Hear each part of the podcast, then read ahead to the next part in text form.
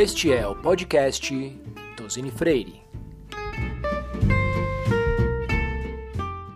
Olá, meu nome é Jerry Levers de Abreu, eu sou um dos sócios da área tributária do Tosini Freire Advogados.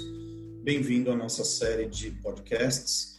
Hoje nós vamos falar sobre assuntos relacionados à área tributária. É, a ideia aqui é conversar um pouco e passar um pouco para todos vocês as, as matérias que têm tido uma repercussão bastante grande na área tributária. Eu tenho comigo hoje o meu sócio Gustavo Niga, é, que vai é, participar aqui com a gente e também vai comentar um pouco as decisões judiciais, é, medidas que vêm sendo adotadas pelo governo. E a ideia é a gente fazer um bate-papo, passar para vocês um pouco da nossa experiência. Então, obrigado por participarem aqui com a gente. Eu vou dar início falando um pouco uh, sobre uh, o que a gente experimentou nos últimos meses, em razão da crise né, Covid-19. Uh, todos nós vimos aí, fomos pegos de surpresa, vimos aí uma série de discussões a respeito de medidas que deveriam ser adotadas pelo governo para ajudar as empresas num momento em que essa pandemia toma proporções nunca antes vistas e que geram preocupações para a empresa, especialmente em termos de caixa, por conta dos efeitos econômicos que a crise traz. trabalhamos bastante com os nossos clientes aí, discutindo medidas que poderiam ser adotadas. O governo, por sua vez, adotou algumas medidas relacionadas à postergação de tributos, nós vimos aí alguns tributos, especialmente contribuições sociais, tendo vencimentos prorrogados, né, o PISA, o FINS eh, e a contribuição ah, sobre folha, o INSS. Ah, na esteira, vários contribuintes ah, começaram a discutir a possibilidade de, de entrar com medidas judiciais para poder obter ordens ah, para postergação de tributos. O judiciário foi bastante movimentado, início, algumas liminares foram concedidas.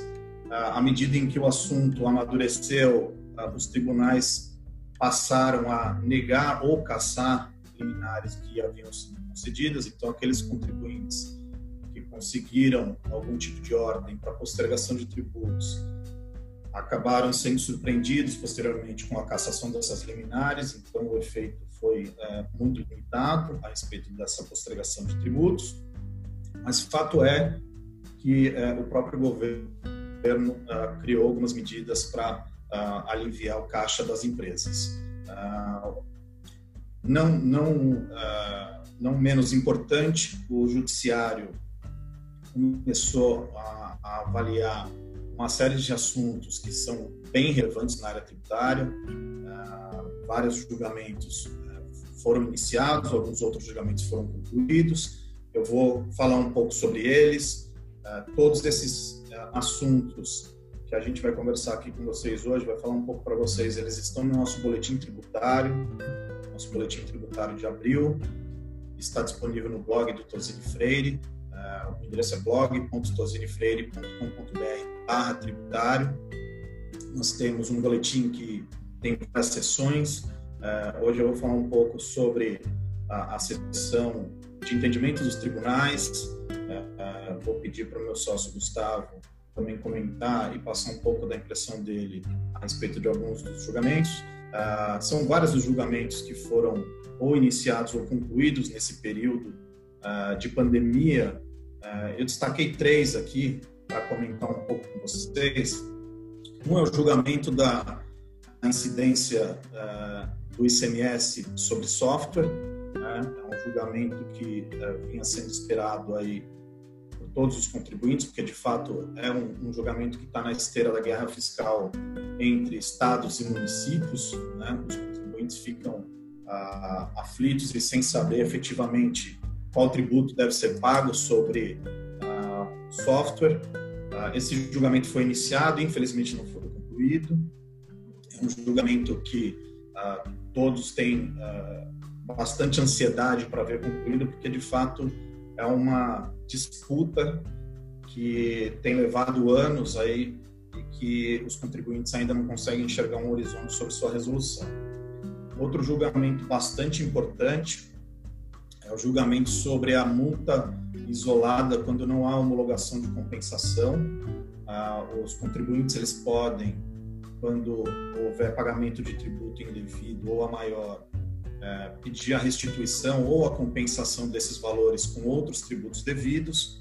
A Receita Federal ela avalia a, a possibilidade de se fazer essa compensação, seja no mérito, é, avaliando se aquele tributo que o contribuinte declara é de fato uh, indevido ou não, e a Receita Federal pode ou não homologar a compensação. A discussão aqui envolve a aplicação de uma multa de 50% sobre o valor do tributo quando essa compensação não é homologada uh, pela Receita Federal. Então, é um julgamento uh, bastante importante também.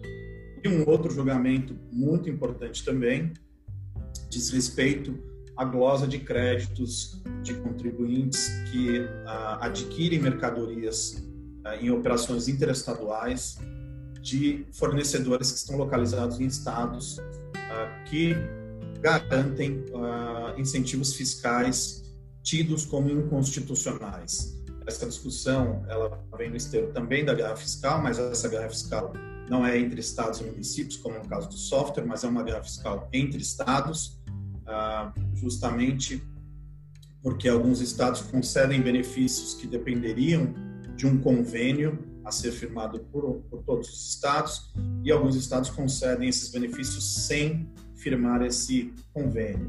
O que ocorre é que ah, os estados de destino eles acabam glosando os créditos ah, que são ah, decorrentes de operações com empresas que têm esse benefício fiscal em outro estado.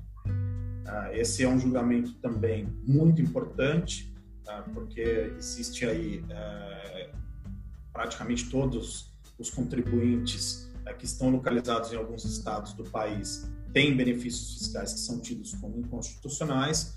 Então é um assunto que está irradiado aí praticamente no Brasil inteiro, porque existem compras estaduais praticamente em todas as empresas do Brasil. Então é, esses são os três assuntos aí que uh, eu, eu, queria comentar com vocês. Uh, o Gustavo, você, quer comentar algum deles? Quer falar alguma coisa a respeito de algum desses julgamentos? Pessoal, então, Jerry, sim, eu vou, eu vou fazer algumas observações. Te agradeço aí a, a, a, a escolha dos temas, que foi, foi bem pertinente. Então, o primeiro deles é software de, de, de prateleira e software é, por encomenda. É, é, é, uma, é uma questão que já vem sendo discutida há muitos anos. O Supremo tinha, de certa forma, definido esse tema uh, anos atrás, é, entendendo que o ICMS seria o tributo que incidiria sobre a, as operações com software chamados de prateleira, que seriam os softwares é, é, disponibilizados no mercado pré-prontos, pré né, por um, um, número indefinido de, de potenciais usuários e aquele software por encomenda que seria elaborado, é, é, construído para um determinado usuário, ele seria sujeito, aquela operação seria sujeito, aquela prestação seria sujeito ao SSQN. Isso estava dentro daquela, daquela, daquela é, separação que considerava também o fato de softwares estarem em meios físicos, né, disquetes e é, é, CDs e DVDs.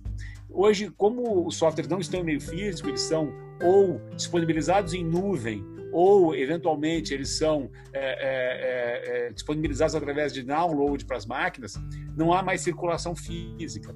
Então, é, em cima um pouco disso, é, é que volta essa discussão, é, como também a legislação nova, quer dizer, a Lei, a lei Complementar 116 tratando explicitamente de softwares de 2003 e prevendo a existência do ISSQN, se tem aí uma série de elementos novos que fazem com que a matéria seja é, é, revisitado. Por enquanto, o julgamento está é, com dois votos aí pela incidência do ICMS na, no software, este adquirido por download, que seriam softwares pré-prontos, né, é, sem um destinatário, um usuário especificado, e, agora o ministro Dias Toffoli pede, pede vista.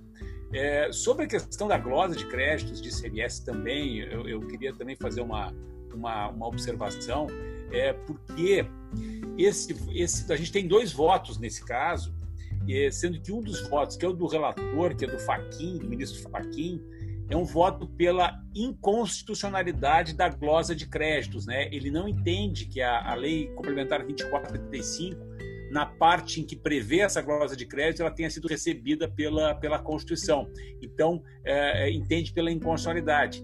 E é, o ministro é, é, Gilmar Mendes, ele não, ele entende que é válido, que é constitucional essa, essa glosa mas ele atribui a esse entendimento efeitos ex nunc. O que, que, o que, que isso é, quer dizer? Quer dizer que para o ministro Gilmar Mendes, que é o voto divergente do ministro Faquim, os estados poderiam glosar a partir da decisão do Supremo. É, porque a partir da decisão do Supremo se, se teria como ilegítima essa, é, é, essa glosa ou melhor, este crédito tomado pelo contribuinte, né? e até então uh, prevaleceria a, a, a, presunção de constitucionalidade das leis estaduais uh, que prevê, previam incentivos fiscais e o crédito tomado também tem a presunção de, de validade. Então, uh, de qualquer maneira, pelo menos nesse momento, dá para entender que o Supremo vem se desenhando nessa matéria para, para, para permitir, é, ou melhor dizer, permitir a tomada de crédito na aquisição interestadual, mesmo que o vendedor tenha um incentivo fiscal, ainda que possa, é, daqui para frente, se o voto do ministro Gilmar Mendes prevalecer, é, é, isso não seja mais possível, ou é, para todo sempre se prevalecer o voto do ministro Fachin. Então é uma decisão que está se desenhando bem favorável aos contribuintes, esta relativa tomada de, de, de créditos é, é, nas operações interestaduais de CMS envolvendo contribuintes que tenham uma, uh, um incentivo fiscal uh, e estejam vendendo para outros estados produtos ou até uh, serviços. Jerry, eu queria te pedir também para fazer uma, um comentário sobre, aí já não decisão judicial, acho que é um assunto muito relevante, que diz respeito ao fim do voto de qualidade no CARF.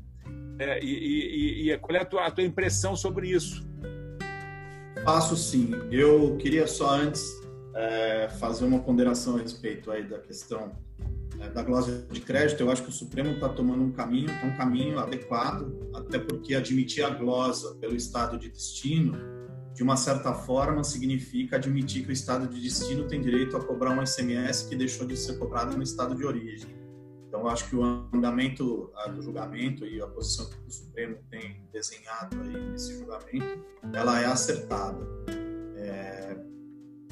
Falando um pouco sobre a questão do voto de qualidade, é, de fato a gente assistiu aí uma alteração na legislação relativa ao processo administrativo fiscal federal ah, e essa alteração ela tem causado muito barulho no mercado justamente porque agora, com a alteração, o, o empate ele é favorável aos contribuintes ah, e é uma decisão que tem causado muita polêmica, ah, é uma decisão, uma alteração legislativa que tem causado muita polêmica.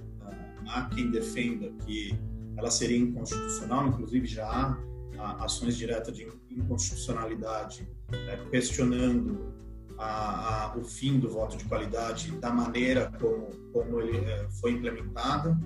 É, a grande verdade é que, é, nos últimos tempos, uma, um grande volume de casos foi definido pelo voto de qualidade. O voto de qualidade, para que vocês, ouvintes, entendam um pouco como é que funciona, o CARF é um tribunal paritário que tem representantes tanto dos contribuintes quanto do fisco né, da União Federal e o que acontece é que todos os contribuintes eles votam, mas em caso de empate, quem desempata o julgamento é o presidente da Câmara, que normalmente é um representante, normalmente não, é um representante é, do fisco. E o que aconteceu com o voto de qualidade nos últimos tempos é que, nos casos de empate, é, o, o, julgamento acabou sendo é, encerrado em favor da Fazenda Nacional uh, e aí desfavoravelmente aos contribuintes. Por conta disso, muito debate uh, foi travado aí tanto na academia, enfim, quanto pelos próprios contribuintes que ingressaram com ações judiciais também para discutir casos que haviam sido uh, definidos por, pelo voto de qualidade e acabou que a gente viu aí essa alteração na sistemática do voto de qualidade, que agora, em caso de empate no CARF, envolve um tribunal administrativo que julga matéria tributária federal, o voto de qualidade agora é definido em favor do contribuinte.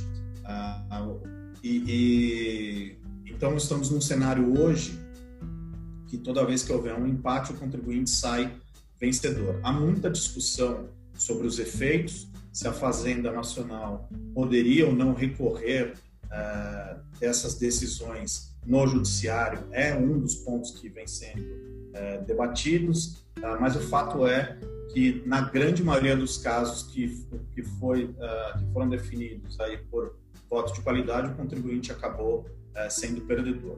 Gustavo, a gente tem um caso importante no, no, no, escritório, que a gente tem alguns casos bem importantes no escritório que foram definidos por voto de qualidade é, e que a gente está conduzindo a discussão na esfera judicial, mas tem um é, bastante recente aí, bem interessante, que a gente viu o judiciário é, reverter a decisão aí e colocar a, a, a, discussão no rumo certo. Aí. Você quer comentar um pouco, Gustavo, sobre a, a decisão aí do caso da Transpin?